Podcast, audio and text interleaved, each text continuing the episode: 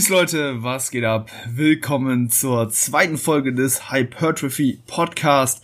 Mein Name ist Luis Friedlingsdorf und ich freue mich extrem, dass ihr ja wieder eingeschaltet habt und jetzt bei der ersten Folge mit ähm, ja wirklichem Content, sag ich mal, dabei seid. Die erste Folge war ja so eine Einführungsfolge, ne, wo ich ein bisschen was zu mir erzählt habe, meinen bisherigen Werdegang und ähm, ja zu meiner sportlichen Laufbahn soweit. Und ähm, ja, falls ihr die Episode noch nicht gesehen habt und ihr überhaupt keinen Plan habt, wer ich bin, äh, ja, dann zieht ihr euch vielleicht nochmal rein, damit ihr so ein bisschen Kontext bekommt. Und ähm, ja, heute soll es dann wirklich darum gehen, euch einen Mehrwert zu vermitteln, also hier Leuten weiterzuhelfen. Äh, und dazu äh, ja, machen wir heute ein Solo QA. Ihr habt mir eure Fragen per Instagram zukommen lassen also ähm, nicht unbedingt per Instagram, aber ich habe es bei Instagram announced und habe mir dann Fragen ähm, ja über ein Google-Formular eingeholt. Das werde ich ja unten in die Show Notes packen. Also wenn ihr Fragen, Vorschläge, Themenwünsche oder auch Feedback habt, dann lasst es mich auf jeden Fall wissen. Ähm, genau, einfach das Formular ausfüllen, dann schaue ich mir das an und schaue, ja, wie ich das in Zukunft hier in dem Podcast unterbringen kann. Und ähm, ja, ich sag mal, diese Solo-QA-Folgen, die werde ich sowieso relativ regelmäßig machen. Also Fragen könnt ihr immer weiter ähm, reinschicken. Das ist gar kein Problem. Und äh, ja, ansonsten äh, haben mich ein paar Fragen per Insta DM äh, Direct Message erreicht und ich habe mir welche über den Story Sticker eingeholt. Ähm, also schaut einfach mal in meine Instagram Story. Ähm, da werde ich dann regelmäßig dazu aufrufen, dass ihr mir Fragen schicken könnt, so dass ich sie ja dann hier in diesem Format ähm, beantworten darf. Finde ich mega äh, cool. Freue mich auf die ähm, ja erst diese Episode und ähm, wie gesagt, versucht die Fragen bestmöglich zu beantworten. Äh, ja, zu mir, ich, ich komme jetzt, ähm, bin jetzt äh, Anfang, nee, Ende letzter Woche aus London wiedergekommen. Also, also zum Zeitpunkt, wo ich das gerade aufnehmen werde. Ich bin mir noch nicht sicher, wann die Folge rauskommen wird, aber ich gehe davon aus, dass sie ja in zwei Wochen sonntags rauskommen wird. Ich denke, ich plane jede Woche immer Sonntag eine Episode zu releasen. Und ähm, ja, na, heute ist äh, Mittwoch, das heißt, diese Woche Sonntag kommt dann ja die Folge, die ich bereits letzte Woche aufgenommen habe, raus und diese dann in der Woche darauf. Und ähm, ja, warum war ich in London? Ich war beim Revive Stronger Seminar mit Cliff Wilson, äh, einer der Top Bodybuilding Coaches, hat, äh, glaube ich, schon über 110 Leuten zu einer Pro-Card ähm, äh, verholfen und ähm, ja, ist einfach wirklich einer der Top Coaches mit extrem viel ähm, Wettkampf-Prep-Erfahrung es war echt ein cooler Talk von ihm, war auch mal echt nochmal was ein anderes als so die bisherigen Seminare, die ich da ähm, besucht habe, da er einfach wirklich viel äh, aus Erfahrung sprechen kann. Also das war wirklich unglaublich, ähm, worauf er, äh, also wie er das Ganze so angeht, denn äh, er konnte teilweise ähm, bei seinen Athleten, weiß ich nicht, die Peaking-Strategie anhand der ähm,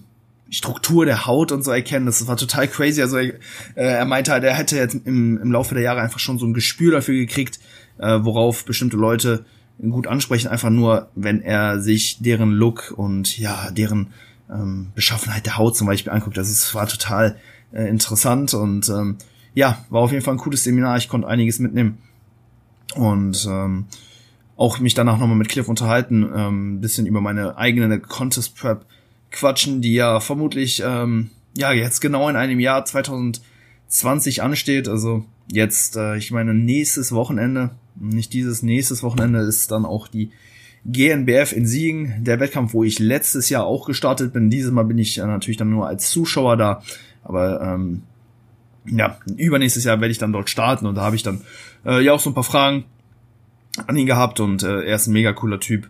Und ähm, ja, kann ich jedem nur empfehlen, der sich da in der Hinsicht weiterbilden will, mal so ein Seminar zu besuchen.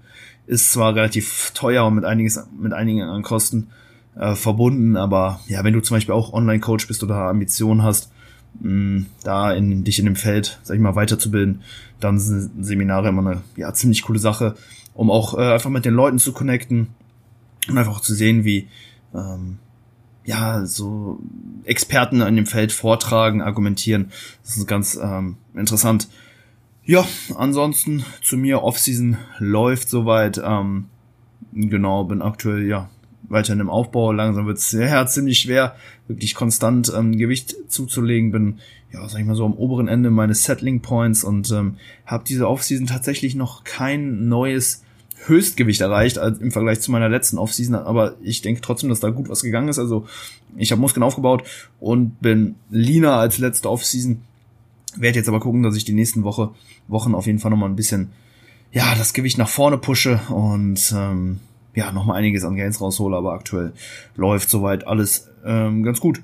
Ähm, ja, ich würde sagen, wir beginnen auch direkt mit der ersten Frage. Hm, zu den ersten Fragen habe ich keine Namen da, äh, ja, ich in dem Google-Formular erst kurz, ähm, nachdem ich nachdem ich es veröffentlicht habe, gemerkt habe, dass ich ja noch ein äh, Feld eintragen muss, wo die Leute ihre Namen eintragen können. Das heißt, ja, die Frage ist jetzt ohne Namen, aber unbekannter. Ich ähm, danke dir für deine Frage und ähm, ja, die lautet: Wie flexibel betrachtest du die Verteilung von Fats und Carbs in Klammern Protein und Cal Calories konstant?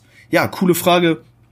Und ähm, ich würde grundsätzlich sagen, dass du mit Protein und Kalorien schon extrem viel richtig machst. Also wenn du die beiden äh, Parameter triffst, dann bist du schon auf einem extrem guten Weg und wirst einfach einen Großteil der Gains schon abholen. Also schau auf jeden Fall, ne, dass dein Protein jeden Tag safe ist, dass du da auf ähm, deinen Bedarf kommst, also deinen Bedarf abdeckst und äh, ja, im Idealfall im Kalorienüberschuss bist, ne, sofern du natürlich Muskulatur äh, aufbauen willst in der Diät, ein Defizit ist klar. Von daher, ähm, ja, sag ich mal, woher dann, ähm, äh, woher wir unsere Energie beziehen, ist dann, sag ich mal, eher zweitrangig. Also wie groß dann der Unterschied zwischen Carbs und Fett ist, ist dann nicht mehr so signifikant, sofern natürlich Protein und Kalorien stimmen. Aber das heißt nicht, dass es da äh, nicht kleine Unterschiede gibt. Und ähm, ja, je nachdem, was dein Ziel ist, mh, hm, ob du wirklich das Allerbeste aus dir herausholen willst und wirklich kein, äh, wie sagt man, kein Blatt umge... Nee, kein Blatt umgedreht lassen willst, kein oder kein Stein umgedreht. Scheiße, ne. Ähm, du weißt, was ich meine. Also wenn du wirklich ja alles aus der Ernährung rausholen willst, dann könnte es definitiv Sinn machen, auch darauf zu achten, wie du das Verhältnis zwischen mh, mm, Carbs und Fats gestaltest. Dann auch ja diese kleinen Unterschiede können sich über die Jahre addieren und mh, mm, ja signifikanten Unterschied machen. Von daher ja, wenn du ähm, wirklich das Allerbeste aus deiner Physik rausholen willst, dann passt jetzt gut auf. Ähm, denn ich würde dir dann einen High Carb, Low Fat Approach empfehlen. Ähm, das hat mehrere Gründe. Also, äh, einmal können wir durch mehr Carbs von einer besseren Trainingsperformance profitieren. Also, ja, bei unserem Sport ähm, ist einfach der präferierte Makronährstoff, äh, um Performance ähm, zu verbessern, Kohlenhydrate. Also unser Körper wird diese besser verwerten oder besser nutzen können als Fett. Und ähm, ja, das hängt mit mehreren äh, Mechanismen zusammen. Einmal natürlich unsere Glykogenspeicher, die werden durch Carbs gefüllt und ja, wenn wir einfach einen Großteil unserer Kalorien durch aus Carbs konsumieren, dann können wir gewährleisten, dass unsere Glykogenspeicher wirklich immer voll sind und wir dementsprechend auch bestmöglich performen. Ansonsten wirst du durch mehr Carbs auch äh, vermutlich einen besseren Pump bekommen und ähm, ja, Pump ähm, scheint tatsächlich auch Muskelwachstum indizieren zu können. Dies geschieht durch Swell Celling, also dadurch, dass äh, die Zellen, äh, sag ich mal, anschwellen. Ne? Das ist letztendlich der Pump. Und ähm, ja, es gibt da äh, ein paar Daten zu, dass ähm, auch ja dieses Swell Celling zu Hypertrophie führen kann. Also das ein weiterer Punkt, weshalb ähm, ja Carbs sehr vorteilhaft sein können. Ansonsten haben wir durch Carbs ähm, eine Insulinausschüttung und das ist im Kontext von Muskelaufbau definitiv was Gutes, denn äh, ja, Insulin ist ein anaboles Hormon, damit werden wir äh, die anabolen Prozesse im Körper mh, mm, ja, erhöhen, verstärken und ähm, haben auch und Carbs haben auch gleichzeitig eine Anti antikatabole Wirkung. Ähm, muss dir das so vorstellen, wir haben immer aufbauende und abbauende Prozesse den ganzen Tag über. Also unser Körper baut nicht immer nur oder nur Muskeln auf oder nur Muskeln ab, sondern es passiert praktisch immer gleichzeitig. Ne, also ein paar äh, ein Zeitraum über den Tag baut der Körper Muskeln auf, dann baut er immer wieder ein bisschen ab und letztendlich ist die Nettobilanz entscheidend, mh, ja, wie hoch das Potenzial für Muskelaufbau letztendlich ist. Also dementsprechend wollen wir natürlich die anabolen, also die aufbauenden Prozesse maximieren und die, äh, die katabolen mh, Prozesse, die abbauenden Prozesse minimieren. Und da helfen Carbs ähm, immens. Deswegen, ähm, ja, verteilt über den Tag Carbs zu, zu sich zu führen und ähm, ja, dementsprechend auch immer äh, Insulin auszuschütten, äh, scheint auf jeden Fall ein vorteilhaft in Bezug auf Muskelaufbau. Ansonsten haben wir im Aufbau eventuell auch äh, weniger Fettzunahme, denn ja, wenn wir in einem Kalorienüberschuss sind, ne, werden wir ja per Definition Fett zulegen. Aber ähm, es scheint halt, als wäre die Umwandlung von überschüssigem Nahrungsfett ähm, ja, also die Umwandlung von überschüssigem Nahrungsfett in Körperfett etwas effizienter als die Umwandlung von Carbs in äh, Körperfett. Ne, deswegen eventuell, wenn du ja die Fette ein bisschen geringer hältst und mehr Carbs konsumierst innerhalb eines Kalorienüberschusses, könnte es sein, dass du vielleicht etwas weniger Fett zunimmst. Also das wären hier so die fünf Vorteile, die für einen High Carb Low Fat Approach ähm, definitiv sprechen ähm, könnten. Äh, gibt natürlich aber auch, ein, auch äh, ein paar Nachteile und die sind auch nicht zu vernachlässigen. Ähm, denn ja, ich denke, du kannst es dir vorstellen, bei einem High Carb Low Fat Approach wird die Lebensmittelauswahl einfach ziemlich gering. Also ich weiß nicht, ich bin an so einem Punkt so, wenn ich äh, den Großteil meiner Kalorien mit Carbs fülle, dann müsste ich so 500, 600 Gramm Carbs jeden Tag essen, äh, um ja auch auf meinen Kalorienwert zu kommen. Und äh, ja, ich sag mal, die Lebensmittelauswahl ist da einfach also ziemlich gering. Die Sachen, die du essen kannst, ne, kann man eigentlich fast an einer Hand abzählen. Also Reis, Nudeln, vielleicht Haferflocken, Cereals äh, und ja, weiß nicht, so ähm, Low-Fat-Süßigkeiten, also so Gummibärchen oder so. Ist jetzt ähm, nicht so geil und natürlich ja ähm, äh, Lean Protein Source Sources, ähm, also Proteinquellen mit äh, wenig Fett und ähm, ja, ist jetzt, denke ich, nicht so äh, der geilste Weg zu leben. Muss dann einfach ähm, ja dich stark restriktieren, um das wirklich ähm, immer einhalten zu können. Burger essen, Pizza, äh, ja in einem High Carb Low Fat Approach eigentlich nicht machbar. Und ähm, ja, ich sag mal, ne, wir wollen natürlich auch leben, deswegen ja musst du da natürlich gucken, ob die Trade-offs ähm, es dir wert sind und ähm, ja noch ein weiterer mh, mm, na, eventuell ein weiterer Nachteil. Es ist definitiv schwieriger, auf seine Kalorien zu kommen. Ne? Also ich weiß nicht, ob du schon mal so vor einer äh, Bowl mit 300 Gramm Reis saßt und äh, die dann verspeisen musstest. Also das dauert äh, deutlich länger, als wenn du halt, ja, sag ich mal, äh, ein Gericht mit etwas mehr Fett zu dir führst. Schmeckt in der Regel auch leckerer, wenn du halt noch Fett als Geschmacksträger mit dabei hast.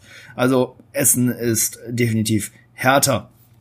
Und ähm, ja, diese Nachteile sind definitiv nicht zu unterschätzen. Also wenn du ähm, wirklich versuchst, ähm, ja, möglichst viele Carbs bei möglichst wenig Fett zu konsumieren, dann wirst du auch schnell, sag ich mal, so fett-hungry, also du wirst so äh, fetthaltige Lebensmittel einfach craven und ja, es ist ähm, eine ziemlich harte Sache. Also ich persönlich ähm, kann ja einfach mal erklären, wie ich es aktuell so mache. Also ich verfolge natürlich ja den gleichen Ansatz, ne, da ich natürlich für mich auch einfach das Beste äh, sag ich mal, ähm, herausholen möchte und äh, sehe auch ähm, die Rationals dahinter.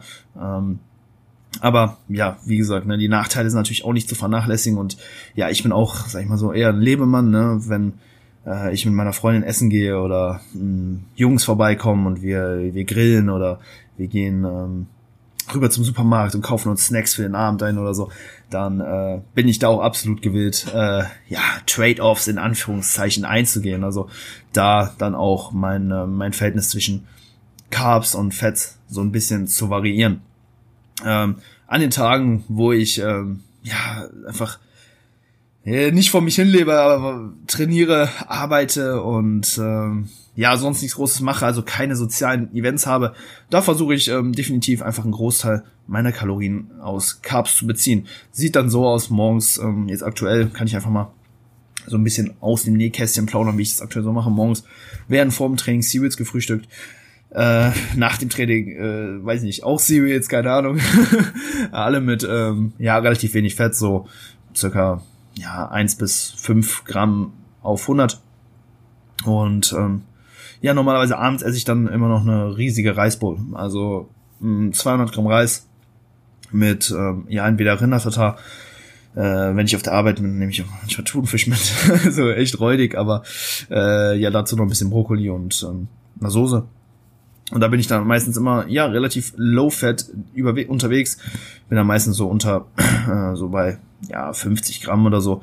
Entspricht bei mir jetzt, ja, ungefähr 0,6 Gramm pro Kilogramm Körpergewicht. Äh, circa. Ja, und das, äh, so fahre ich, sag ich mal, meine, meine Tage, an denen ich keine sozialen Events habe. Ne, wenn ich dann natürlich mit meiner Freundin essen gehe oder ne, mit meinen Freunden abhänge, dann, ähm, ja, konsumiere ich auch gerne mal äh, mehr Fats. Und so bin ich, sag ich mal, denke ich, am Ende der Woche, also im Wochenschnitt, immer noch relativ low fat unterwegs. Und ähm, ja, ich sage jetzt nicht, dass das jetzt hier die beste Herangehensweise ist, aber ne, wollte einfach nur mal ein bisschen erzählen, so wie ich das mache. Und meine konkrete Empfehlung, also wenn du Anfänger bist und ähm, ja, noch sage ich mal eher zu Beginn deiner Trainingskarriere stehst, dann ja, sind die Vorteile für dich eher zu vernachlässigen. Also ich sag mal, du wirst leicht ähm, Erfolge erzielen im Training und ähm, solange du deinen Proteinbedarf hittest und ähm, deine Kalorien in Check hast, also im Idealfall im Überschuss bist, dann wird der ähm, Vorteil von High Carb, Low Fat wirklich marginal sein. Und ähm, ich denke, das sind die Kontraargumente ja einfach überwiegend. Also du wirst vermutlich einfach äh, an äh, extrem an Lebenslust verlieren und das ist vor allen Dingen zu Beginn deiner Trainingskarriere alles andere als förderlich. Ne? Wir wollen einfach schauen, dass du langfristig im Sport äh, drin bleibst und ähm, dich dann da so stark ähm, äh, einzuschränken, ja, halte ich eher für unnötig, vor allen Dingen, da die Erfolge wirklich sehr marginal sind. Für Advanced-Leute, also Fortgeschrittene, die kein Problem haben, auf ihre Kalorien zu kommen, dann ähm, ja, könnte es auf jeden Fall Sinn machen, ähm, euer Nahrungsfett auf das Minimum zu reduzieren. Also mit dem Minimum meine ich so dieser minimale Wert, ähm, bei dem eure Hormonproduktion noch in Check ist, würde ich ungefähr so bei 0,6 Gramm pro Kilogramm definieren. Ja, alles darunter wird mit der von der Lebensmittelauswahl noch ekelhafter. Also ähm, ja, ein bisschen nahezu unmöglich. Also das ist auch irgendwann gar nicht mehr machbar, so wenig Fats bei so vielen Carbs zu konsumieren. Also je nachdem, wie hoch euer Kalorienverbrauch ist, äh, ist das eine Sache der Unmöglichkeit. Also ja, 0,6 Gramm pro Kilogramm sollte eigentlich für die meisten ganz gut funktionieren und äh, da solltet ihr auch keine negativen Konsequenzen bezüglich der Hormonproduktion erwarten. Und ähm, ja, schaut auch auf jeden Fall, wie eu eure Libido reagiert. Ich habe ähm, anekdotisch von vielen gehört, dass äh, ab einem gewissen Fettlevel, ja, so die Libido ein bisschen äh, zurückgeht, also dass der Sexdrive sich reduziert, also schaut da dann auch individuell, wie das passt und ähm, ja, könnt dann dementsprechend die restlichen Kalorien ähm, in Carbs investieren und damit solltet ihr ziemlich gut fahren und die ja bereits äh, vorher genannten Vorteile auf jeden Fall abholen. Ansonsten ähm, halte ich das ganze Konzept ähm, in der Diät nochmal zunehmend wichtiger als im Aufbau. Ähm, ja, in der Diät wird zum Beispiel Glykogen einfach zu einem ziemlich limitierten äh, Faktor und da macht es dann auf jeden Fall Sinn, ähm, die Carbs nochmal so ein bisschen mehr zu priorisieren, einfach um Trainingsperformance aufrechterhalten zu können und dementsprechend die Chance für Muskelverlust auch weiter zu verringern. Also äh, in der tiefsten Offseason werdet ihr sowieso immer voll mit ähm, Glykogen sein. Ihr werdet nie an den Punkt kommen, wo eure Glykogenspeicher wirklich ja leer sind vermutlich. Ähm, und ähm, ja, werdet sowieso, sag ich mal, in einem sehr anabolen Zustand äh, den ganzen Tag über sein in der Diät. Ändert sich das natürlich. Von daher, ja, macht es auf jeden Fall Sinn, in der Diät dann auch nochmal verstärkt den Fokus vielleicht auf Carbs zu legen. Und ähm, ja, das ist meine Antwort zu deiner Frage. Ähm, hoffe, ich konnte dir damit weiterhelfen. Und ähm, ja, würde sagen, wir machen mit der nächsten Frage weiter. Die ist ebenfalls von einem Unbekannten. Ähm, Ah, es kann sein, dass er mir bei Instagram nochmal geschrieben hatte bezüglich der Frage, aber ich habe jetzt äh, aktuell den Namen, äh, kann, also ich kann den Namen jetzt nicht mehr zuordnen, deswegen äh, ja, kann ich dir jetzt keine Credits für die Frage geben. Äh, Maschinen versus Freigewichte, besonders bei Anfängern. Extrem schwierig. Ähm, ja, ich würde einfach mal kurz, ähm, ja, so, sag ich mal, die, ähm, ja, so, so ein paar Punkte ansprechen, die es bei äh, beiden zu bedenken gibt. Also Maschinen äh, benötigen weniger Stabilisation, sind dementsprechend ja einfacher von der Bewegungsausführung her und äh, bürgen eine geringere Verletzungsgefahr. Also weiß nicht, bei der äh, Kniebeuge mit einem Backsquat ist die Verletzungsgefahr deutlich höher als jetzt zum Beispiel bei einer Leg Press. Ne? Sollte eigentlich klar sein, da die Bewegung geführt ist und ähm, ja, du in der Regel äh, ja auch keine Axialbelastung bei der äh, Übung hast. Ähm, wobei es gibt natürlich auch Maschinen, wo du ein bisschen Axialbelastung hast, aber die ist bei einer freien äh, Übung mh, immer deutlich höher und dementsprechend auch eine, birgt die Übung auch eine höhere Verletzungsgefahr. Ansonsten hast du äh, eine geringere systematische Belastung. Ich weiß nicht, ob du das kennst. Äh, ja, Satz nochmal zu den Backsquats, also Satz Bar Backsquat, also, oder sagen wir mal drei oder vier Barbell äh, Barbell Back Squats ähm, werden dich krass aus dem Leben schießen im Vergleich dazu. Ähm, ja, eine Hack Squat oder so, einfach eine geführte Bewegung. Wird in der Regel für das ähm, ZNS, also dein zentrales Nervensystem, deutlich entspannter sein. Mhm. Freie Gewichte sind vermutlich et etwas effizienter, da man äh, ja vermutlich pro Satz ein höheres Wachstum induzieren kann. Also wenn du jetzt nur einen Satz, na auch hier wieder Back Squats mit Hack Squats vergleichst, wird ähm, die Overall-Hypertrophie vermutlich bei den Backsquats etwas höher sein. Also auch für Leute, die eventuell etwas weniger Zeit haben, um zu trainieren, vielleicht nur dreimal die Woche ins Gym können oder äh, nur, weiß nicht, 45 Minuten pro Einheit Zeit haben. Für die macht es auf jeden Fall Sinn, ne? dementsprechend da etwas mehr Fokus auf freie Gewichte zu legen, um einfach ja, möglichst effizient unterwegs zu sein. Ansonsten, ja, diese haben mehr systematische Belastung. Also mich persönlich vier, fünf Sätze Backsquats schießen mich absolut aus dem Leben. Und äh, ja, währenddessen so Beinpresse kann ich fünf Sätze machen. Die Quads äh, brennen natürlich, aber so mein Nervensystem ist, sage ich mal, noch äh, intakt und ich äh, lieg, will, will mich nicht am liebsten auf den Boden legen, so in dem Sinne. Ähm, und ich werde aus der ganzen Sache definitiv keine Entweder-oder-Entscheidung Entscheidung machen. Bau beides in den Plan ein. Äh, weiß nicht, starte vielleicht, na, wenn du jetzt äh, ja Trainingsanfänger bist, hat sie jetzt noch speziell nach äh, meiner Empfehlung für Anfänger gefragt. Starte vielleicht so bei einem äh, bei einer Verteilung von 50 zu 50, also 50 Prozent Grundübung, äh, nicht Grundübung, sondern Freigewichte 50% Maschinen. Könnte halt so aussehen, wenn du jetzt ähm, Brust trainierst, dann machst du als erste Übung Langhantelbank drücken und danach äh, sch äh, Schrägbank drücken an der Hammer Strength Maschine zum Beispiel.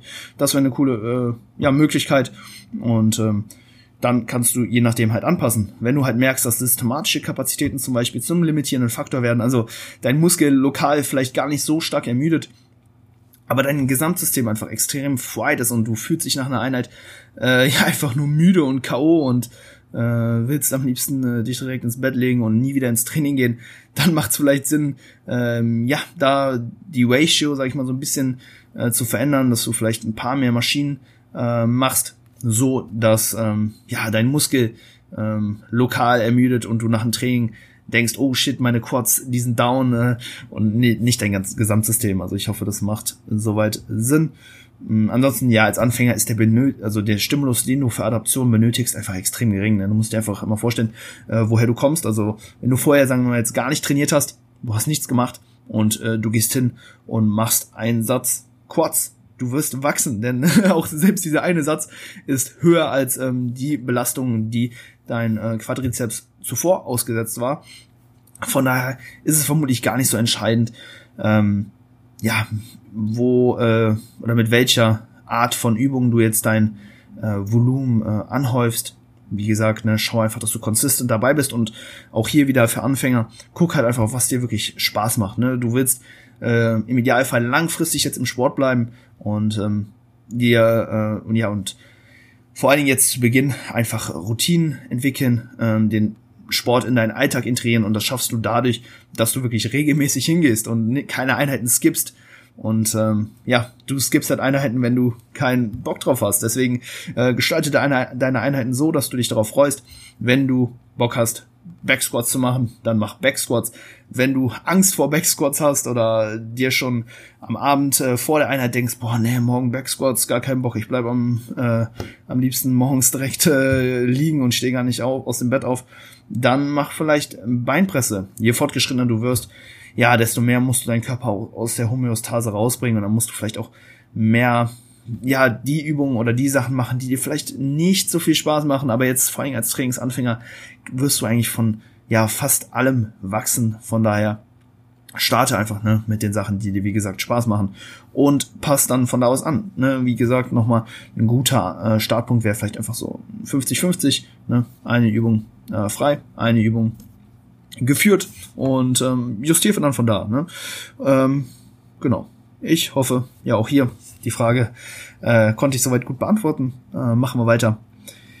Und äh, ja, nächste Frage. Auch hier wieder von einem Unbekannten.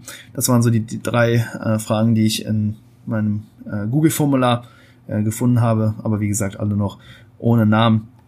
Habe jetzt auf jeden Fall dieses Namensfeld eingeführt, damit ich auch hier die Leute direkt ansprechen kann, damit das so ein bisschen ja auch persönlicher wird. Aber äh, lest die Frage jetzt vor. Äh, würdest du vor einer Diät eine Maintenance-Phase machen oder vom Aufbau direkt übergehen? Coole Frage. Ähm, erstmal wollen wir natürlich definieren, was überhaupt eine Maintenance-Phase ist. Also eine Maintenance-Phase äh, dauert ja in der Regel so zwei bis sechs Wochen circa an und ähm, diese zeichnet sich durch eine isokalorische Ernährung aus, also Ernährung ähm, bei Erhaltungskalorien, so dass du dein Gewicht äh, hältst, weder zu noch abnimmst und ja, das Maintenance, äh, das Trainingsvolumen könnte man beim MV ansiedeln. MV steht für Maintenance Volume und ist das Trainingsvolume, Trainingsvolumen, mit dem du deine Adaption hältst. Das heißt, weder Muskeln auf und weder Muskeln abbaust, sondern einfach nur deine äh, Adaption hältst. Und ja, der eine oder andere mag sich jetzt wahrscheinlich fragen, hey, Maintenance äh, bedeutet doch Stillstand. Also äh, ich komme damit nicht voran. Was bringt mir das? Und ähm, ja, Maintenance-Phasen haben einen Potenzierungseffekt. Ich denke, viele von euch werden das kennen Ihr äh, fahrt in Urlaub ein bis zwei Wochen und ihr trainiert mh, mm, wenig bis gar nicht. Ihr geht vielleicht mal ins Hotelgym und merkt, dass das Gym absolut räudig ist und macht vielleicht ein paar Curls mit 10 Kilo Hanteln oder so und im, Endeffekt habt ihr nichts wirklich gemacht und ihr kommt dann aus dem naja, ah ein bis zweiwöchigen Urlaub zurück und ihr fühlt euch super. Ihr habt richtig Bock, wieder ins Training einzusteigen. Ihr kriegt ähm, in den Einheiten wieder einen richtig guten Pump. Ihr kriegt, äh, bekommt einen Muskelkater und ihr habt einfach das Gefühl, dass ihr ziemlich schnell ähm, ja auch wieder Fortschritte dann macht. Genau, die, die gleichen Vorteile bieten halt auch Maintenance-Phasen, also Potenzierungseffekt, ne, ihr werdet damit die äh, folgenden Phasen, sage ich mal, in ihrer Effektivität pushen. Die Phasen, die ihr danach machen werdet, werden effektiver. Also Maintenance, ähm, klar, ihr werdet in dem Zeitraum, in dem ihr die Phase macht, ne, kein, äh, keine Adaption erwarten können, aber die Phasen, die darauf folgen, werden effektiver. Ähm, und nach einem längeren Aufbau, ja, wie sieht, äh, wie ist da so der Status quo? Also erstmal ist die trainingsinduzierte Ermüdung vermutlich hoch. Ähm, ne, Im Aufbau könnt ihr mit ziemlich viel Trainingsvolumen trainieren, da ihr auch, äh, ja, da, da eure regenerativen Kapazitäten extrem hoch sind. Das heißt, ihr könnt, ihr könnt äh, ja, im Training wirklich hart pushen, äh, neue PRs aufstellen und dementsprechend werdet ihr vermutlich ziemlich fatigued sein. Also eure Gelenke tun vielleicht ein bisschen weh und ihr habt jetzt wirklich für einen langen Zeitraum ein, hohes Trainingsvolumina gefahren und ihr ja seid dementsprechend vielleicht auch mental einfach so ein bisschen äh, am, auf dem Zahnfleisch am Kratzen. Ich meine, ne, sich über mehrere Mesozyklen hinweg immer weiter zu pushen, immer härter zu trainieren, ist auf jeden Fall extrem hart. Ähm, ne, deswegen trainingsinduzierte Ermüdung ist auf jeden Fall hoch und ähm, ja, ne, wie auch schon gesagt, ne, physiologische, äh, psychologische Ermüdung ähm, ebenfalls. Ne, also wenn ihr einfach ja über mehrere Mesozyklen wirklich hart trainiert, dann ja ist, äh, dann freut ihr euch nicht mehr auf jede Einheit. Ähm, das Ganze wird, wie gesagt, dann auch einfach fürs äh, ja, für einfach mental ziemlich hart. Und das ist kein optimaler Startpunkt, um wirklich eine lange Diätphase zu starten. Also ich gehe davon aus, dass wir jetzt hier nicht von Minicuts sprechen, sondern wirklich von einem Extended Cut, der dann auch in der Regel ne, mindestens so acht bis, weiß nicht, 16 Wochen eventuell geht. Ihr wollt wirklich gut in Shape, Shape kommen, einiges an Körperfett verlieren und ähm, ja, euch eventuell auf ein Fotoshooting oder äh, vielleicht sogar einen Wettkampf vorbereiten, who knows, na gut, das wäre jetzt Wettkampf-Prep, ähm, sagen wir einfach vielleicht jetzt nur ein Fotoshooting. Also ihr wollt wirklich lean werden, in eure neue Bestform kommen. Ich meine, ihr habt in, in der Aufbauphase zuvor wirklich äh, neue Bodyweight PRs gehittet, also äh, ihr seid so schwer wie noch nie, habt wirklich gut Muskeln aufgebaut. Und ja, seid praktisch bei eurem Alltime Best und wollt jetzt äh, die beste Form, sag ich mal, eures Lebens, sag ich mal, so ein bisschen freischalten. Und äh, ja, um das dann wirklich zu erreichen, ähm, ja, ist der aktuelle äh, Ausgangspunkt nicht optimal. Also ne, trainingsinduzierte Ermüdung ist hoch, ähm, psychologische Ermüdung ebenfalls. Und äh, da macht es auf jeden Fall Sinn, äh, ja, eine zwei bis sechs wöchige Maintenance-Phase einzulegen, in der ihr eure aktuellen Adaptionen einfach mal haltet, euch für Trainingsvolumen resensibilisiert, euch mental erholt und ähm, ja, es kann auch Sinn machen, ähm, die neu dazu gewonnene Muskelmasse erstmal für einen gewissen Zeitraum zu halten. Also ich sag mal, je mh, neuer die dazu gewonnene Muskelmasse, desto höher auch ähm, die Chance für äh, Muskelverlust. Also Muskeln, die ihr vor kurzem erst dazu gewonnen habt, ähm, ja, sind stehen oder äh, da ist einfach die Gefahr höher, dass ihr sie auch schneller wieder einbüßt. Von daher macht es da definitiv Sinn, ähm, eure aktuelle Masse erstmal zu halten, den Körper dieser als neue Homöostase, als neues Gleichgewicht äh, anerkennen zu lassen, so dass er, er sie auch nicht zu schnell dann wieder hergibt und dann ne, in einem wirklich ausgeruhten, erholten Zustand, ne, wie nach einem ein- bis zweiwöchigen Urlaub zum Beispiel, dann wieder ähm, und dann ja eure Diät anzugehen. Ne, also in der Regel zwei bis sechs Wochen, sag ich mal, würde ich für die meisten empfehlen. Ähm, je nachdem, wie lange ihr davor im Aufbau wart, wie hoch die aktuelle Ermüdung ist. Und ähm, ja, also ich persönlich habe auch extrem gute Erfahrungen mit äh, Maintenance-Phasen gemacht. Habe bisher zwar selber nur eine gemacht, aber ähm, ja, sie war auf jeden Fall sehr, sehr erfolgreich und produktiv. Es war nach vier hyperkalorischen Mesozyklen, also ich bin nach meiner Wettkampf-Prep praktisch direkt in den Aufbau gestartet und hatte dann vier wirklich harte Zyklen, wo ich wirklich von Zyklus zu Zyklus auch immer härter gepusht habe, ähm, das Trainingsvolumen immer so leicht erhöht habe und dementsprechend nach vier Trainingszyklen war ich absolut down. Äh, ich hatte keinen Bock mehr auf Training. Ich äh, habe zwar sehr, sehr guten Progress gemacht, aber mh, mm, ja, ich wäre am liebsten, äh, weiß ich nicht, für mehrere Wochen nicht mehr trainieren gegangen, weil ich mich wirklich auch mental einfach sehr, sehr stark gepusht habe. Und das war einfach, äh, ja, eine super ähm, ein super Zeitpunkt, um eine Maintenance-Phase einzulegen. Äh, ich bin dann zur gleichen Zeit noch in den Urlaub geflogen, also das wusste ich natürlich vorher. Dementsprechend habe ich die Maintenance-Phase dann auch im Voraus geplant und habe dann äh, die vier Wochen in den USA einfach nur beim Maintenance-Volumen trainiert. Bin ins Gym gegangen, habe ein paar Sätze gemacht, nicht äh, nix äh, Wildes und ähm, ja, konnte mich sehr, sehr gut erholen und der Zyklus, nachdem ich dann wieder hier war, der war auch einer der produktivsten meiner bisherigen Trainingskarriere, also da konnte ich mir so echt ein bisschen ähm, ja, beim Wachsen schon fast zusehen. Klar, in der Maintenance-Phase werdet ihr vielleicht so einen Ticken einfallen, ne? einfach weil ihr nicht mit so viel Trainingsvolumen äh, zielt, ihr keine Muskelschäden ähm, erzeugt und ähm, ja, eure Muskeln, sage ich mal, auch nicht so swole ähm, sind.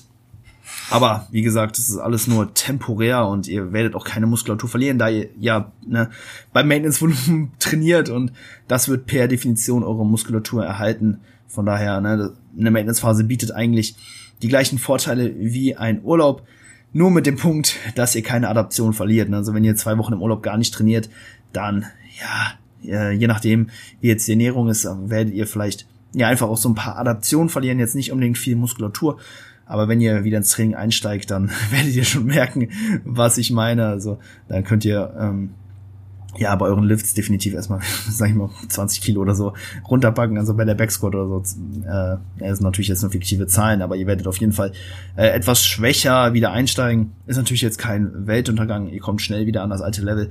Aber bei der Maintenance-Phase habt ihr halt den Vorteil, dass ihr eure Adaptation über die Zeit haltet und ähm, ja, dann nicht komplett, mh, nicht komplett ähm, ja, oder einfach, ihr macht keine Rückschritte, ne? Das ist halt so der Punkt. Ähm, ne, normalerweise, ne, wenn man halt ungeplante Trainingsposten einlegt, was wirklich jeder macht, dann macht ihr halt auch kurze Rückschritte, kommt dann natürlich danach wieder weiter nach vorne, aber in der Maintenance-Phase habt ihr diese Rückschritte halt nicht, aber macht trotzdem die gleichen Schritte danach nach vorne, wenn nicht sogar noch mehr. Also ja, kann ich absolut empfehlen, ähm, dies vor einer Diät zu machen. Ähm, besonders dann, wenn der Aufbau zuvor ja sehr lang und hart war. Dementsprechend äh, Maintenance-Phase coole Sache meiner Meinung nach. Jo, jetzt haben wir ähm, auch eine Frage ähm, von äh, jemandem mit Namen. Jean-Marie Schwarz hat gefragt, machst du und wenn ja, wie oft Sätze bis ans Muskelversagen beziehungsweise All-Out-Sets in Klammern plus Begründung. Und eine zweite Frage, gibst du Coaching-Klienten jemals eine AREA 0 beziehungsweise 0,5 vor? Wenn ja, welche und wann? Wenn nein, wieso? Ja, erstmal vielen Dank für die Frage. Jean-Marie äh, ist auch ein Men's Physik-Athlet bei der GNBF, ist dieses Jahr bei der internationalen deutschen Meisterschaft mh, hm, gestartet, habe ihn auf der Bühne gesehen, sehr, sehr gute Form und ähm, ja, bin auf deine weitere Entwicklung gespannt und danke für die Frage. Ähm, ja, erstmal einmal ähm, ARIA 0. Hm, was sind so die Punkte, die man dabei berücksichtigen muss? Also, wenn man natürlich jetzt einen Satz mit äh, 0 Webs in Reserve mit einem Satz mit, weiß ich, zwei oder drei Webs in Reserve vergleicht, dann ist natürlich ganz klar, dass der Stimulus pro Satz bei ARIA 0 höher ist. Also ja, mit einem, A, mit einem Satz bis ans Muskelversagen werdet ihr einfach den maximalen Stimulus äh, erzeugen, der sag ich mal, für diesen Set äh, ja, möglich ist. Gleichzeitig werdet ihr aber auch ja eine verhältnismäßig hohe äh, Fatigue akkumulieren. Also die Ermüdung, die ihr durch diesen Satz erzeugt, ist ja im Verhältnis zum Stimulus höher. Das heißt, die Stimulus-to-Fatigue-Ratio ist ja vielleicht nicht so optimal wie bei einem Satz mit äh, zwei oder ein Reps in Reserve. Die haben in der Regel ja eine etwas bessere ähm, ein besseres Verhältnis zwischen ähm, Stimulus und äh, Ermüdung. Und man kann natürlich auch sagen, dass es mental extrem hart ist.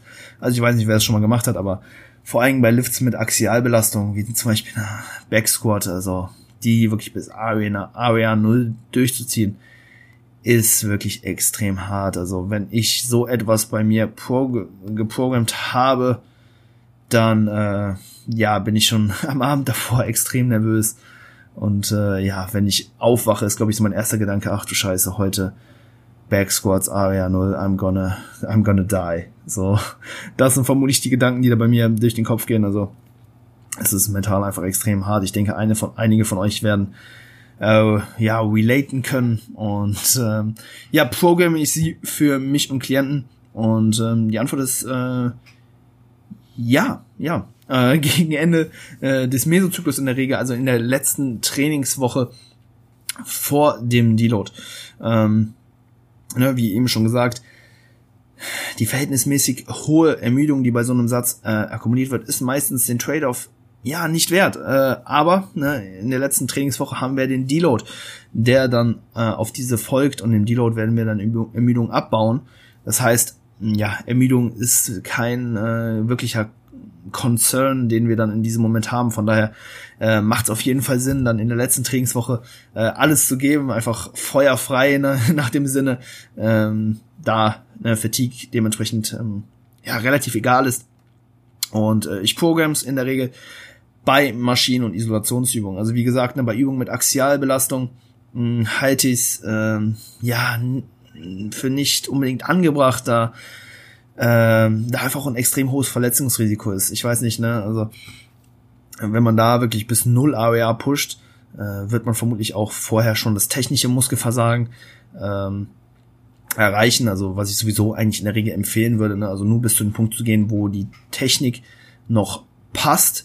Äh, sobald die Technik ähm, ja, sag ich mal, ein bisschen äh, leidet oder ähm, ja einfach nicht mehr, ja, sag ich mal, die vorherige Bewährungsausführung aufrechterhalten können, dann ist eigentlich schon der Punkt, wo ich das, ähm, äh, wo ich den Satz ähm, beenden würde. Ähm, deswegen, ja, lasse ich in der Regel bei Compound Lifts oder Lifts mit Axialbelastung immer eine Web in Reserve, auch bei Klienten.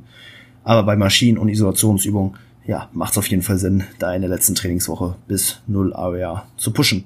Ansonsten noch ein äh, weiteres Beispiel wann ich ähm, ja in der Regel null AWA programmen würde und das wäre bei Klienten mit wenig Zeit. Ne? Ähm, ja, ich persönlich bin natürlich relativ blessed in der Hinsicht, also ich kann trainieren, wann ich will, ich kann trainieren so lange, wie ich will, aber ne, es soll natürlich auch Leute geben, die ähm, ja ähm, zum einen Verpflichtungen haben äh, im Job, in der Familie und dementsprechend dem ähm, Training nicht ganz so viel Priorität geben können, wie ich zum Beispiel. Und ähm, da macht es zum Beispiel Sinn, mh, mm, ja, wenn sie vielleicht nur drei Mal pro Woche oder eine Stunde pro Einheit äh, trainieren können, einfach ähm, ja die Sätze doch im, im Schnitt einfach etwas härter zu gestalten, also näher ans Muskelversagen zu trainieren und dementsprechend auch öfter äh, bis 0 AWA zu gehen. Ähm, das macht auf jeden Fall Sinn, denn äh, diese Person werden in der Regel eh nicht so an, das, an, ihr, an den Limit kommen, was äh, Ermüdung angeht. Ermüdung ist für sie dann also kein, mh, hm, also da müssen sie sich keine Gedanken machen. Dementsprechend können die Sätze auch einfach deutlich äh, härter angegangen werden. Und ähm, ja, da macht es auf jeden Fall auch Sinn, äh, sag ich mal, durchschnittlich einfach mit weniger Reps im Reserve zu trainieren oder öfter auch ähm, ja bis Area 0 oder 0,5 zu gehen. Hoffe, ich konnte die Frage soweit äh, beantworten. Und wir gehen zur nächsten Frage von Dominik Reichert. Bei sechs Sätzen für den Bizeps eine Übung oder lieber auf zwei splitten. Ähm, ja, erstmal muss man natürlich ähm, schauen. Ich habe jetzt relativ wenig Kontext, aber ähm, erfüllst du über die Woche äh, oder trainierst du mh, hm, alle Funktionen des Bizeps über die Woche gesehen. Ähm, der Bizeps ne, hat zwei Funktionen, einmal hier Ellbogen, Ellbogenflexion und eine Supination des Unterarms, also eine, hier die Einwärtsdrehung. Und ähm, sofern du ähm, ja beide Funktionen innerhalb einer Trainingswoche trainierst, dann ist es eigentlich relativ egal. Dann kannst du auch sechs Sätze, weiß nicht, nur Ellbogenflexion trainieren oder äh, ja sechs Sätze Supination. Ähm, das ist, denke ich, ähm, absolut in Ordnung. Ich denke aber einfach, dass ja der Spaßfaktor da vielleicht ein bisschen drunter leidet. Ne?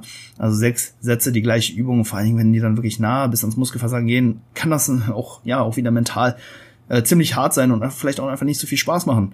Ähm, ne, wenn du lieber ein Typ bist, der dann lieber ne, mehr Übungsvariation reinbringen möchte, dann kannst du das gerne machen. Dann mach halt drei Übungen, weiß nicht, ähm, Kurzhantel, Bizeps Curls mit eindrehen und dann noch drei ähm, äh, Übungen, äh, Quatsch, drei Sätze mit reiner Ellbogenflexion, zum Beispiel an der Bizeps Curl Maschine oder was auch immer. Ähm, genau, deswegen genau, schau einfach, dass du alle Funktionen des Bizeps über die Woche abdeckst. Ne, sind ja nur zwei, also sollte relativ ein, einfach sein. Ne, denke, solange du einfach eine Übung mit äh, der Supination äh, drin hast, bist du golden. Und ja, genau, kannst du gerne dann auf zwei Übungen aufteilen. Wenn du aber vielleicht die Übung gefunden hast, die dir wirklich den besten Pump gibt, die dir übelst viel Spaß macht, dann mach halt sechs Sätze von der. Ne? Also da spricht auch dann nichts dagegen. Gut, äh, ich würde sagen, eine Frage machen wir noch. Sind jetzt schon ja knapp 42 Minuten in. Ist noch so eine kleine Spaßfrage jetzt zum Ende. Gianni Lever fragt, Lieblingsübung für verschiedene Muskelpartien. Äh, ja, coole Frage, denke ich nochmal ganz witzig jetzt. Zum Ende der ersten oder ja, in, in Klammern zweiten äh, Podcast-Episode. Äh, ich weiß nicht, also ich kann natürlich jetzt so von den Übungen sprechen, die ich jetzt in meinem Home Gym aktuell zur Verfügung stehen habe. Hm, ja, ich sag mal, äh, ich trainiere unglaublich gerne in anderen Studios, wo äh, auch andere Geräte sind, denn ja, ich sag mal, das Gym, in dem ich trainiere, ist wirklich nicht allzu gut ausgestattet. Für meine Bedürfnisse zumindest. Ähm, ja, deswegen gehe ich jetzt einfach mal äh, von den Übungen aus, äh, die mir auch wirklich tagtäglich dann zur Verfügung stehen. Ich war jetzt zum Beispiel in London dreimal hier im Muscle Works Gym, habe ja auch Merch am Start. Ähm, trainieren und das war ein extrem geiles Gym. Die hatten äh, übelst viele Hack Squats, Chest Presses, Pendulum Squats waren extrem geil. Also ganz, ganz viele Übungen, die mir unglaublich viel Spaß gemacht haben. Und ja, jetzt ne, bin ich diese Woche wieder in meinem alten Gym und muss halt wieder auf die alt äh, bewährten Übungen zurückgreifen. Ähm, hoffe natürlich, dass sich das vielleicht irgendwie mal im Laufe äh, meines Lebens vielleicht ändert. Also entweder muss ich umziehen oder hier muss in der Nähe irgendwie noch ein Gym aufbauen. Das Coole ist halt, ne, es ist halt irgendwie so sieben, acht oder zehn Autominuten äh, entfernt, also relativ entspannt. Das ist mir natürlich persönlich auch extrem wichtig. Ich habe keinen Bock irgendwie ja jeden Tag eine halbe Stunde zum Training zu düsen und zurück. Ne, kostet halt auch sau viel Zeit, deswegen nee, ist schon alles okay, aber äh, Geräte äh, könnten auf jeden Fall besser sein. Aber ich komme jetzt auf die Frage, ähm, zu sprechen. Also fange vielleicht einfach mal bei Brust an. Äh, aktuell Langhantelbank drücken mache ich schon extrem lange, gefällt mir super gut, kriege immer einen guten Pump und äh, ja, beherrscht die Technik mittlerweile auch ziemlich, ziemlich gut. Also bin da sehr, sehr confident und auch sehr zufrieden. Bin natürlich noch weak as fuck, aber mh, hm, das ergibt sich vielleicht noch. ähm, ansonsten für äh, Rücken, boah, mh, hm, wahrscheinlich so es gibt extrem geile Rückenmaschinen, davon haben wir leider keine am Start. Äh, Langhantelrudern in dem Fall. Also auch die, die freie Variante, da wir wirklich keine guten Rückenmaschinen im Gym haben. Also Langhantelrudern äh, wäre da meine Lieblingsrückenübung. Für die Quads, äh, Beinpresse, das ist so eine äh, Hammer Strength Beinpresse, aber ähm, ja, ist jetzt auch nicht das Beste vom Besten. Am liebsten mache ich Hack Squats, also die sind übelst für meine Biomechanik gemacht. Wie angesprochen eben schon Pendulum Squats, auch extrem geil. Haben wir leider alles nicht, aber die Beinpresse tut auf jeden Fall auch ihren Job. Und damit spiele ich den Quad aktuell ziemlich gut und ich glaube, dass er auch deshalb ja ganz gut am wachsen ist. Also Beinpresse, meine Quad-Übung und äh, Hamstrings, äh, ja ADLs oder Hyper Extensions, I don't know. Ähm, Arme, Bizeps Curls an der Maschine oder äh, Skull Crushers mit Kurzhanteln. Ähm, sei, äh, seitliche Schulter mache ich Seitheben mit der Kurzhantel und für die hintere Schulter Seitheben vorgebeugt. Also ja, tatsächlich wirklich viele freie Übungen jetzt äh, in meiner äh, Übungsrotation drinne, einfach ne, weil die Maschinen so ein bisschen fehlen. Aber ja, ansonsten äh, genau, glaube ich, wäre es das und damit auch die letzte Frage für die erste Folge hm, ja beantwortet. Ich hoffe, ich konnte euch ein bisschen Value schaffen. Ihr konntet was mitnehmen und ja, keep them questions coming. Äh, werde wie gesagt hier unten in den Show Notes ähm, das angesprochene Google-Formular verlinken. Da könnt ihr dann wie gesagt äh, ja mir einfach äh, alles zukommen lassen, also Fragen, Feedback, und äh, Themenvorschläge, Gastvorschläge natürlich auch. Also ich will natürlich jetzt auch in Zukunft hier Gäste auf den Podcast holen.